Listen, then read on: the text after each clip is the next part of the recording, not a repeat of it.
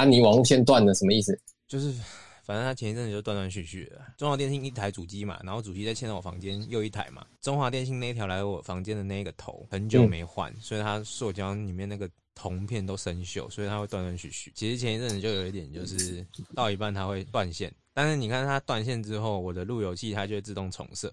然后每次只要重设密码就会不一样，然后我就要一直在那边搞来搞去，搞啊搞啊搞啊搞这样子。所以我刚刚就把头剪掉重接这样子。你现在会剪掉重接了，好屌！嗯，大一就会了，大一宿舍网络我签的，不要讲那么夸张啦，就只是就就 你不要讲的好像你他妈换个头，你不要讲的好像大一整个宿舍管线都你埋的一样。他请我，他请我去全重重拉，哎，很屌哦。那你好了吗？哎，我哎，我们先开始按录音好了，说不定会有可以用的段。有啊，已经按了，我很早就按了。我没按呢，靠背哦，没差。你要跟我讲啊，到时候就那个啊，我这边一样也有录你的吧？没有吧？你没有录啊？有啊，你哦，你有录啊？因为我这边是可以同时好几轨嘛。哦，对啊。哦，所以我这我这一轨只是加强而已，是不是？哎，不是，你我这我现在开这一轨只是纯粹就是我到时候要对的时候就要对。啊，你内鬼是要音质，所以我那边还是有声音，就对，就小小声的这样，就等于说你在跟我通话啊。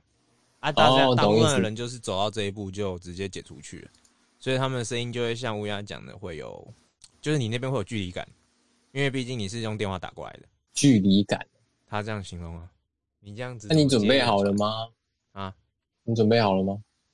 我准备好了，你准备好了？你怎么听起来？他妈的，又是好啦，交给你讲了。有啦，我有准备啦，我可以截图给你看。哦，不用不用不用，我不想看，我不想看任何从你手中拿出来的各种恶心的东西。嗯，哎，笑什么笑？我他妈哪一天真的是会把你打死的？哇！哦，真的好想要直接把你直接掐死。前面五分钟就先就要吃药了。这还没开始啊！这前面这段有些我想用，没有啦，有些我想用的地方，你帮我剪到前面。没有啊，这样之后没有办法接夜配。满你满脑子就只有他妈的猪油而已，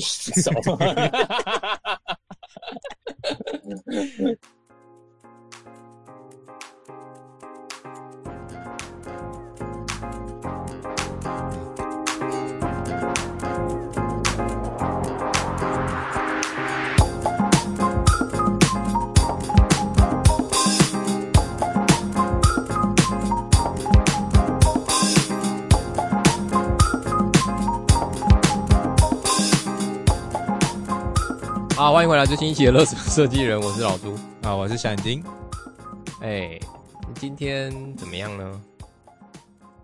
怎样？又回到我们腐烂的时间？哎，对，腐烂的时间没有去，又来讲。你就是那种师傅偷偷喝那个阿比啊，假装设计师看不到。欢迎回到最新一期的乐色设计人，我是老朱。重新开始吧。今天要介绍一个作品啊，其实我觉得这个时候是照妖镜诶。什么叫照妖镜？要照什么东西出来？哦，照一些店家。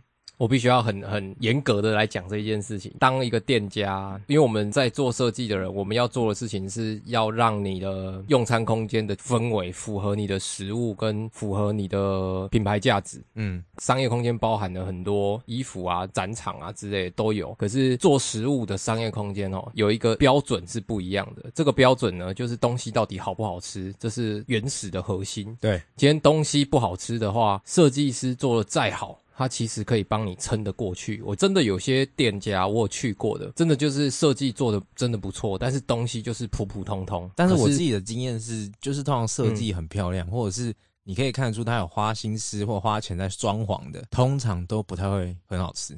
哇，你这个真的是哦，很泡哦。通常，但我但是我还是有吃过不错的啦。就是当然我们可以看到有些小吃摊有没有，他都没做什么装潢，可是他东西就是真的是超级好吃，就是我家巷口屌打那种。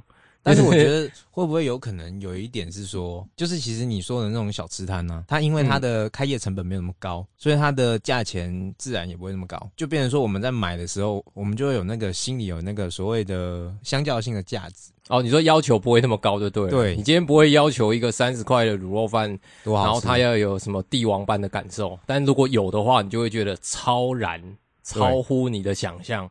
就像我在台北吃一颗贡丸要十五到二十块，也不要到说很大颗，至少要有香菇吧。就是啊，我不喜欢贡丸有香菇诶，就是它里面要有料，然后或者是它要 Q，或者是它用鳕鱼浆什么之类，反正。但是我在南部如果吃到一颗五块的，它不管用什么做，我都觉得好吃。到底是什么样的诡异的人才会觉得贡丸里面要有香菇啦？贡丸里面有香菇就哦没有哇。我不喜欢香菇，香菇有一股臭味。反正讲到吃哦，大家都有很多记忆点啊。吃这件事情哦，在疫情下哦，它就是变得非常重要。因为我们上一集有提到说，有些人开始大家都变小当家嘛。对啊。那现在开始外送，整个是战国时代，全部人都做外送。我们之前。没有想到他有可能做外送的，包含吃到饱、居酒屋，这些都是外送诶，他都可以外送诶。而且其实我我我觉得最最厉害是火锅哦，火锅虽然以前其实就有了啦，他现在有一些火锅就是他包的很精致，就是到你家已经是一盘一盘一盘的，然后就像你在店里吃这样，可以摆的好好这样。不然其实那种很难奢华手奢华的火锅吧？也不用奢华，就一般的几百块就有啦。因为我妈就是在火锅店工作嘛。嗯，他们现在开始做外带火锅，他们就是其实营业额不会到很好啦，因为其实你知道火锅这件事情哦，它就是很吃冷气这件事情。现在天气这么热啊，以前到现在这个夏季的时候，其实他们火锅店还是很多人做外带的状况下，其实比较少人会突然想要吃火锅，因为天气真的很热。对，通常就是他们火锅店的冷气就要够强，这是基本。火锅店都会有一个。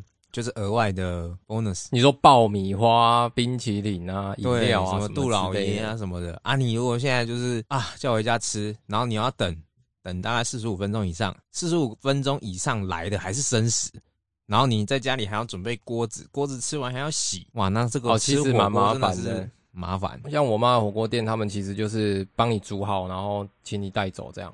就是比较像是那种小火锅啦，锅什么意面啊，锅烧意面，火锅就火锅，火锅就火锅，锅烧意面就是锅烧意面，你不要把所有东西，我懒得跟你讲啊。反正我今天要讲的是说 哦，疫情哦，它没有没有在室内设计的加持底下哦，自从不能内用之后。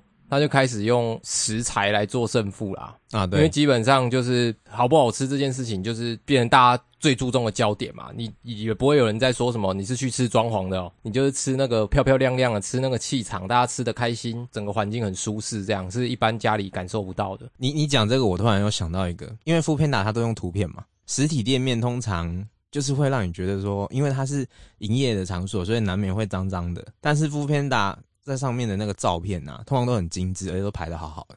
事实上，就算你在现场吃，他也不会排那样给你吃啊，或者是用那样的盘子。但我就觉得说，哎，这样子外送就是变成说，从室内设计转到平面或摄影，就我觉得那算摄影的吧。因为我觉得那是视觉的感受了。你现在能看到的就是这些啊，那这些东西就是吸引你去购买的欲望嘛，吸引顾客进到我的餐厅，那就是要用室内设计嘛，就是你可能要做的很文青，或是做的很很奇花，就觉得哇，这是什么店？那我想要进来看看，呃，这个吸引顾客这个价值。对，啊，那我们今天呢，就是要介绍的就是咖啡厅啊，就是其实他们现在也就是在做外送，他们卖的食物比较特别，就是它是咖啡加上当阿比哥。就是台式跟西式，我觉得就是整个台湾的文化，就是饮食文化其实很多元呐，感觉它就是其实都有诶，有可能还有一点日式这样子。我们这次要介绍这个这间店叫做小南通咖啡啦，在大安区，在大安区。那小南通咖啡呢，它是由开物设计做的。那因为我们有打算说，等到疫情结束之后，我们可能想要去一趟。然后，所以我们想说，哎，我们这时候可以刚好拿出来讲一下这个案例比较有趣的地方是在于空间的界定上面，就是它会让我有很多小时候的记忆想讲。这个小南通哦，它是一个平行的店面，然后架高吗？应该算有架高。我们从外观上看起来像是有架高一样。对，我一看到这个作品，其实我蛮喜欢一件事情的：屋子外面，嗯，跟屋子里面这个相对应的关系。我觉得这个是一个蛮好的手法，就是在里面它是那个木质的屋檐嘛。啊，对。然后在外面它是铁皮的外缘嘛，光是讲材质，铁皮这件事情对于台湾人来说就是一个就是一个象征性的东西，蛮有记忆性的东西。铁皮屋是一个大家从小到大都会看到的东西，非常的廉价。因为廉价的关系，所以其实台湾很多加盖啊都会选择铁皮作为这样的材质。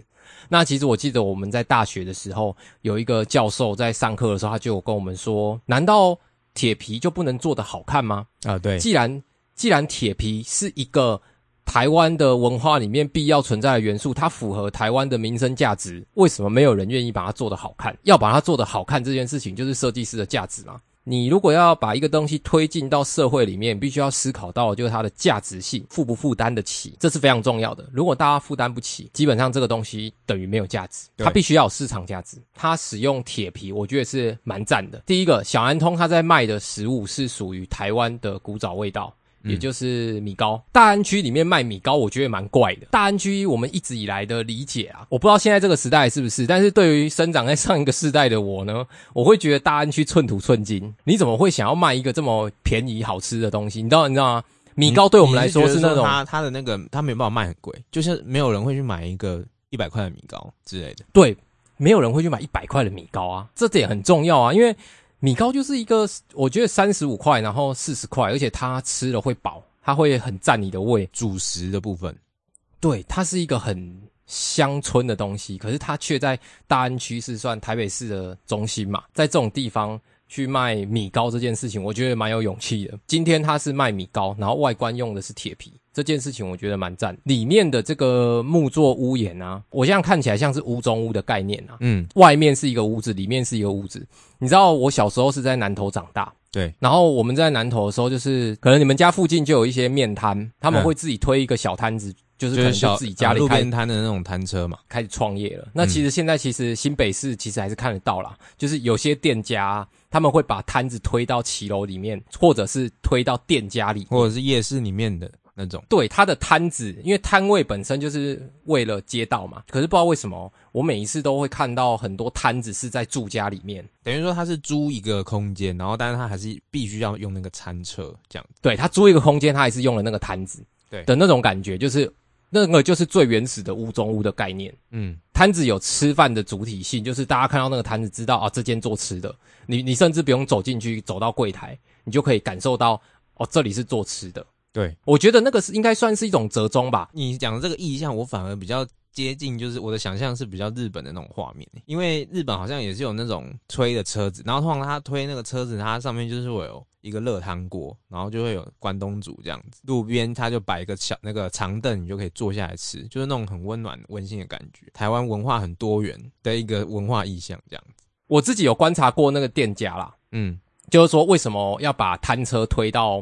室内空间，其实我觉得那个没有什么理由。那个理由很简单，就是因为那个摊车啊，它上面的那些大锅子跟瓦斯炉那些，它都已经帮你做好了。他们有可能是透过那个东西的摊车，他们一开始可能真的是摊车去创业，然后在路边真的是推着摊子这样叫卖，或者是停在某一处，可能是夜市的某一个摊位。那最后生意越来越好，做的越来越多，他们开始可以租店面了。他们想说这个摊车不弄也可惜，因为其实台湾人生性是很节俭的，就尤其上一代他们是非常的节俭的，所以他们觉得摊车，你把摊子推进去之后。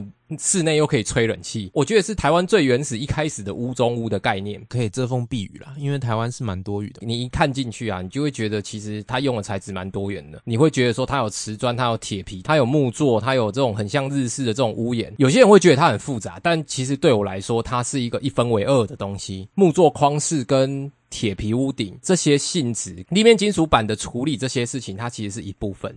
嗯，它是属于营造台湾。都市文化的一部分，里面的这些屋檐跟日式木做的东西，它其实就是餐车应该要有的样子。但我觉得，其实这边我我自己的想象是，就是从外面的这个材质运用来说的话，你还记得说我们以前的那种摊车啊？比如说我们今天去吃蚵仔煎或者是红面线之类的，其实摊车有放外面也有放里面的。摊车放里面，那它外面就会铺桌椅嘛。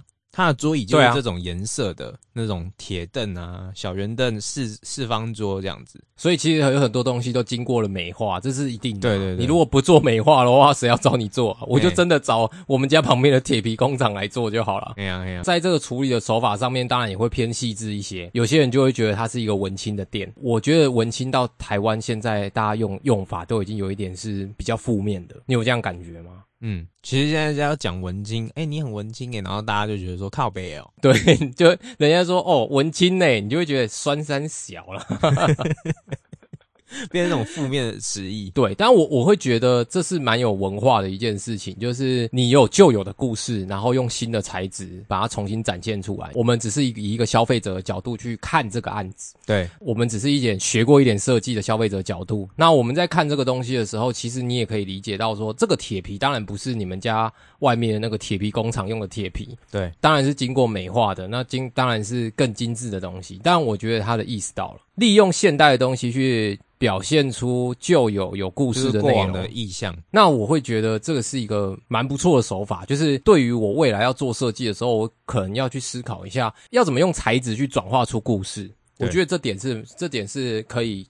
供大家参考的，你有很棒的故事，你也知道旧式的东西的确是长那样。有时候我们常常会陷入一个吼，你想要讲故事，但是你却只是在仿旧。如果你只是单纯的在仿旧，那其实你只是在做考古而已，你并没有在创新设计挖出来。你没有对你只是重新诠释，你没有全重新诠释的情况下，那这件事情就没有设计的创造问题。嗯，你只是把。旧的东西拿来用在新的东西上面，那因为科技正在进步，材质会转变，对，所以在这个前提下去理解过去的故事的时候，应该要有更新的手法去诠释旧有的故事，而不是用旧的手法去诠释旧的故事。我觉得这才称得上所谓的有文化性。对，因为它必须要与时俱进啊。所谓的历史哈，是因为那个记忆、那个场所在同一个地方，就像我们现在看到那些古籍，它有记忆，它有文化，所以这些古籍得以被保存。嗯，可是今天如果你是在住家里面做出了古迹感，那它没有任何意义，就是它是人造的，它会很假，它没有故事性。你必须要用新的东西、新的材质去转化过去旧有的记忆。我觉得这个才是做文青场所的一个好的方式。对，所以我会觉得这个作品不错，因为质感有，然后有故事性。那当然，用这种角度去看很多的文青店面的时候，就会开始发现有故事跟没故事就很明显了。嗯，就你可以排除掉大部分的完美店，对，然后有一部分就真的在跟你讲故事，然后有一部分就真的要你拍照打卡，然后送一盘很多人会要求说，哎，设计师，我这边就是想要给人家拍照打卡这样，所以我这边要做一个拱啊什么的。但是我觉得，如果是为了这件事情去让大家可以拍照，我不觉得它是一个错的事情，但我觉得它不可以滥用。而且我觉得这件事情应该是可以做的有质感的，或是更有故事性的。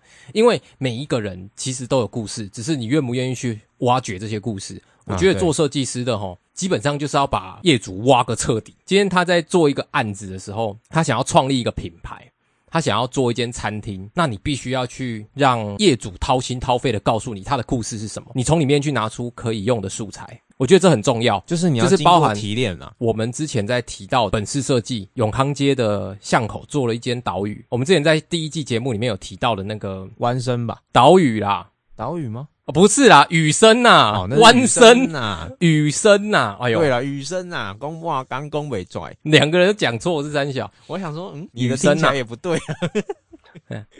雨生呢，借由老板本身的故事，在地板上做了那个砍入式的铜条，那这个东西它就非常有故事性。嗯，所以我会觉得你必须要先从呃你想要呈现的空间价值里面。人家去告诉你的故事里面去找寻，说在这个记忆里面有什么是可以真正感动你的？那个感动不是说我要痛哭流涕，而是感同身受。嗯，只要感同身受，其实就算是一种感动。有这个感动之后，它就可以去渲染到来的人身上。你不能要求每个人都看得懂，但是你至少要让真的看得懂的人的时候，他要有东西可以看。很多东西其实都是有很多记忆性的，可是这个记忆性其实哦。它算是一个点而已，有时候你会看到那个点，你就突然被触通到了。那那个故事就是跟你有共感。呃，我觉得这个连 deco 都很重要。其实我觉得有时候大家在看作品的时候，可以多看看 deco 这件事情，因为其实，在台湾学的室内设计其实就是单纯的室内设计。嗯，很多学校会把室内设计定义为与建筑相接近的科系。对，但是其实室内设计必须要学习的还有装饰艺术跟家具艺术，毕竟它更接近人。但是有时候我是真的看不懂一些手法啦，譬如说我们在室内里面看到一些像是瓷砖那类的，就是它墙壁墙壁上面有不同的砖，你知道吗？嗯。那个那个我不知道你看起来有什么感觉，因为就我我会觉得说这个砖用起来不是不好看，但是我还没有办法分析它到底是出于什么原因而去用这些墙壁上的绿色的砖跟那个灰色跳色的砖，就是你说它那个四人座背后它那种砖，然后对对对，一个绿色这样子。那就是一个你知道以前呐、灶台它不是那种四合院的灶台，就是四合院在近代灶台都会贴一条这么高的墙线，它不是在腰的部分哦，它是就是刚好灶台的高度，然后通常这个高度哦，上面就是窗户。你说因为瓷砖好清洁吗？对，我不确定哦它是不是因为好瓷砖好清洁，但是他们就是会定一个这个高度，然后就绕一整圈厨房。像我家以前也是还是这样的状态。其实我们现在其实也是常用啦，就是中岛腰带，大部分也是用瓷砖啦，烤鸡玻璃也会用。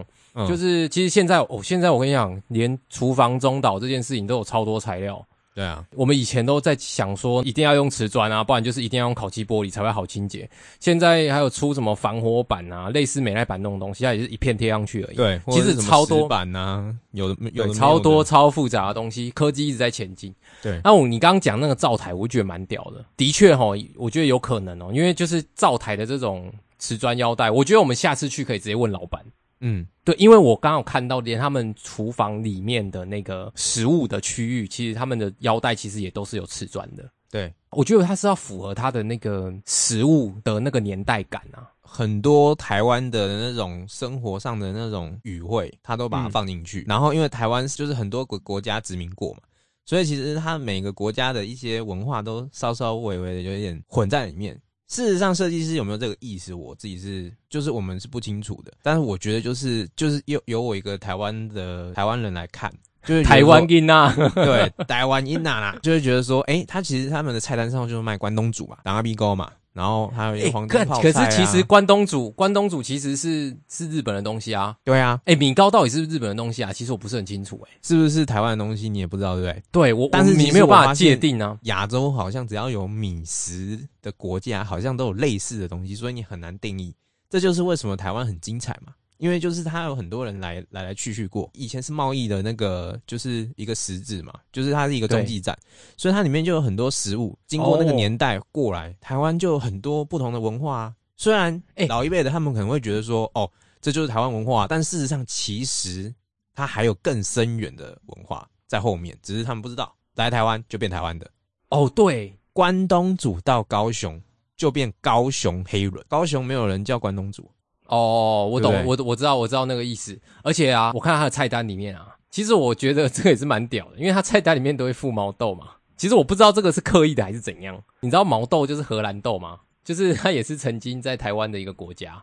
嗯，就是我觉得啦，就是当然我不知道他是不是刻意摆上来，然后要要有这个，或者是巧合，或者是说的确大家的饮食文化就是这样啊。或就是的确是台湾的人很喜欢，它就是一个下酒菜，就其他国家的下酒菜没有毛豆吧？也不一定啊，我们也不知道，因为你也没出国啊。是你现在又提这件事情出来啊？我就是有在看 Netflix 的人，他们从来没有把这个东西端上台面过。你确定？我现在就去找几部有毛豆的 Netflix 好啊，给你找得到来啊，你找得到来啊。没有啦，因为其实像我在台湾吃过很多餐厅，他们如果是简餐型的，他们都很喜欢附毛豆，而且欸通常就是腌那种黑胡椒啊、辣椒这样子，八角。哎、连我连我们家就是以前在聚餐的时候啊，就是我阿姨他们常会订一些广式、港式的餐厅，他们有时候的开胃菜也都是毛豆、欸，对，所以我觉得它那个东西其实已经不是什么各个餐厅的问题，那其实就是台湾爱吃的开胃菜。对，然后你刚刚讲到那个高雄黑轮这件事情，我刚突然被点通了，你知道吗？欸就是如果他在大安区就叫做关东煮，然后他在高雄就叫黑轮嘛，可是他如果欸在我家巷口，他就叫甜不辣。哦，对，对，可是没错他其实是卖一样的东西。对对对对对，对，它其实其实它是因为不同的文化的关系，可是可是它们其实内内容其实都是差不多的。然后还就是有的地方叫甜不辣叫天妇罗，欸然后有的地方叫甜不辣，然后有的地方叫黑人，但其实你最后因为在不同地方，结果你点出来的东西其实是一样的。天妇罗是日本的吧？它是炸的吧？没有诶、我记得我之前不知道是哪里点的、点的那个东西，结果他出来给我甜不辣，我想说啊，我不是点天妇罗吗？因为我也是像你天妇罗应该是因为日本的关系，所以他们其实在讲这个东西的时候，他们就会把它统称为是天妇罗。所以我，我觉得那个其实都跟文化有关系啊。我们在看这样子的空间的时候啊，其实就会觉得他在卖的故事性，比起他要卖的食物来说，可能还要来得更丰富。对，小南通咖啡整个餐厅，你这样看下来，从菜单一直到整个内部设计装潢，包含它用到一些素材，刚好提到了木皮，还有外外外在的铁皮，还有墙面的瓷砖跟墙面的一些打毛粗胚粗底，然后还有再包含它会用到这些毛玻璃，跟这些日式的屋檐，其实我觉得它都在传达一件事情，就是所谓台湾的记忆性，嗯，就台湾的记忆故事。台湾，我觉得这件事情，这也是我一直很想要重复强调的一件事情，就是台湾的东西其实是很有设计感的，台湾的东西其实是很有故事性的，只是这个要看设计师如何去运用。嗯，一个一个东西有没有把它讲出来吧？也不是，应该说有些东西啊，它其实是价格很便宜的。可是如果你手法用的跟它的价格太相似的话，就是你手法没有很复杂，你手法做的不够简单简洁，或是你收边没有做好，那其实它是一个好的材料，而没有被你好好利用，那就是设计师的问题。但如果今天你是一个懂得思考细节、懂得思考收尾的设计师的时候，嗯，再奇怪的材料丢到你手上的时候，它呈现出来的都是不一样的东西。就是它有点像是东西你要搭配，然后你要炒蒜爆香，但是你如果直接水煮怕，然后就把它上桌，就是它就是好像有点浪费掉了。那个食物的精华没有被你提炼出来，对你没有，就它最好吃的部分。因为其实我觉得这这点是很很重要，就是因为我其实也常这样告诉我自己啊。例如这种抱怨一定都会有啦，因为大家就是难免在成长的过程当中，都会去觉得天不从人愿，为什么别人的案子都比较好？你懂吗？就是你在做案子的时候最好沟通。对，或者是说像你做木工，我觉得我觉得这个是每一个行业都会有的状况啊，不不包就是包含我们室内设计也都会有这个状况。就像你木工，可能你会觉得别人的钱比较好赚，就可能他那一场那么简单，看我这一场为什么业主一直改之类的这种啊。当然，大家都会在职业上面做抱怨嘛。对，那其实因为我们在做室内设计，其实我觉得他必须要思考更广泛一点，所以我常常会讲一句，就是说这个人有跟我抱怨说，他觉得他这个业主不 OK。或者是说我质疑他为什么设计没有在做的更多，或者是思考的更细的时候，他可能会回我说：“可是业主就听不懂啊，什么之类的。”我常常会跟他们讲：“你应该很喜欢重点子吧？你应该很喜欢工艺吧？你应该很喜欢本市设计吧？”那我就问你，你想想看，在你这个案子的基地底下，你这个案子的资源底下，如果由他们来施作，如果由这些你很喜欢的设计公司他们来做。他们会不会做的比你好？如果会的话，代表你没有尽力。因为你在做设计的过程当中，如果你自己没有解决方式的话，你就要转换到你所敬仰的那些人，他们会怎么解决这些事情？你作品看那么多，你演讲看那么多，你书看那么多，可是你没有跳到他们的角度，那你等于没有学到他们的东西啊。然后你只是很没有用上你学的东西，对你只是很一昧的觉得他们是因为他们有好的业主，他们有好的案源，所以他们才做得出来那种设计。嗯。我说真的，所有人出来开公司的时候，百分之八十啊，绝对不会一开始所有的业主都非常的有钱。就算做到后期，有些业主预算不一样，或者是他们对于审美的观感不一样。可是问题来了，设计师才是解决这些问题的最核心的人物，绝对不会是由业主去主导这件事情。所以我觉得，当我们在看这些设计的时候，应该要去思考：如果是我，我会怎么处理？如果是我，我会看到什么点？那有什么是我值得可以学习的？有什么是我觉得他处理的没有很好，我下次不要这么做的？这个才有我们一直去不断翻看案例，跟我们不断在这个行业里面学习需要的这个动力。我觉得这点才是最重要的，就是你要懂得跳到你喜欢的人的角色去看这件事情。就我觉得，就是设计师要把自己的作品当做。就是自己的观点，等于说他把这个作品做出来之后，就是告诉大家说，现在这个主题，以我个人来看，我会觉得它是这样子呈现的，一个非常有代表自己的作品。所以，尤其这种商业空间啊，我觉得他们都是背负着不同的使命。对，我会觉得商业空间比起住宅空间来说，它必须要更多的故事性的原因，是因为它是公共空间，所以它其实就是在传达设计界的价值。嗯，你在做每一个作品的时候，其实都是在传达一种价值给后面的人，或者是你身旁的人。如果你想要大家尊重设计的话，你就必须要你背负的使命就是，人家会觉得哦，原来台湾的设计可以做的这么好看的前提之下，其他人就会一起来做。如果你把它处理的不好，如果你没有用心处理它的话，你所传达的价值就是台湾的设计一无用处。嗯，或是大家就开始有一些错误的想法，就是想说啊，原来这个材质就是这样子用。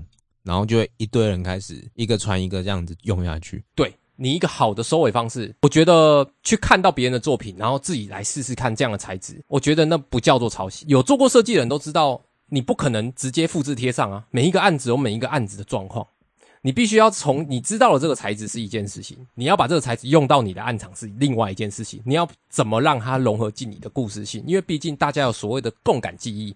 对。小南通就是很明显的共感记忆，它要让来的人去体会到、去感受到台湾的记忆传承这件事情，还有我看到我小时候很熟悉的东西被美化了。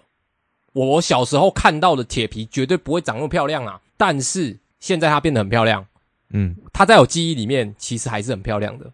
你你是会记得，在我记忆里面的那个铁皮屋是长那个样子，但是你并不会对记忆里面的铁皮屋说那好丑，你懂吗？因为你我们记忆会记好的部分，就是你不会在记忆中去批评说啊那个铁皮屋怎么样，蛮好的作品。然后也有很多我们可能之后可以再去细问老板，或者是说我们自己去现场摸摸看、碰碰看，会有更新的感受也说不定。那我可以把他菜单上的东西都吃一遍吗？哎，当然可以，但你要付钱啊！我不会付钱哦，我是不会帮你付钱哦。啊，你不会帮我付钱？我现在跟你去吃饭，我一定是 A A 啦。但是我也很期待。好啦，其实我觉得，如果真的疫情能够在今年顺利结束，我们真的在今年去到那里的话，你吃我请啊，好不好？就下了这个 flag。如果真的有办法结束的话，因为我现在看起来是不乐观啊。我觉得大家也不要太过于乐观，我觉得适时的悲观，好好的保护自己是比较重要的啦。但是我觉得现在的大家比较需要一些鼓励，诶，好像不需要鼓励是鼓励，我觉得不太是。我觉得悲观下去没有你，你就是只会看字面上的意义。你说你这个人哦，真的就是烂泥扶不上墙，有这么严重？我这边用的“悲观”这两个的两个字的意思是说，我们应该要要小心谨慎。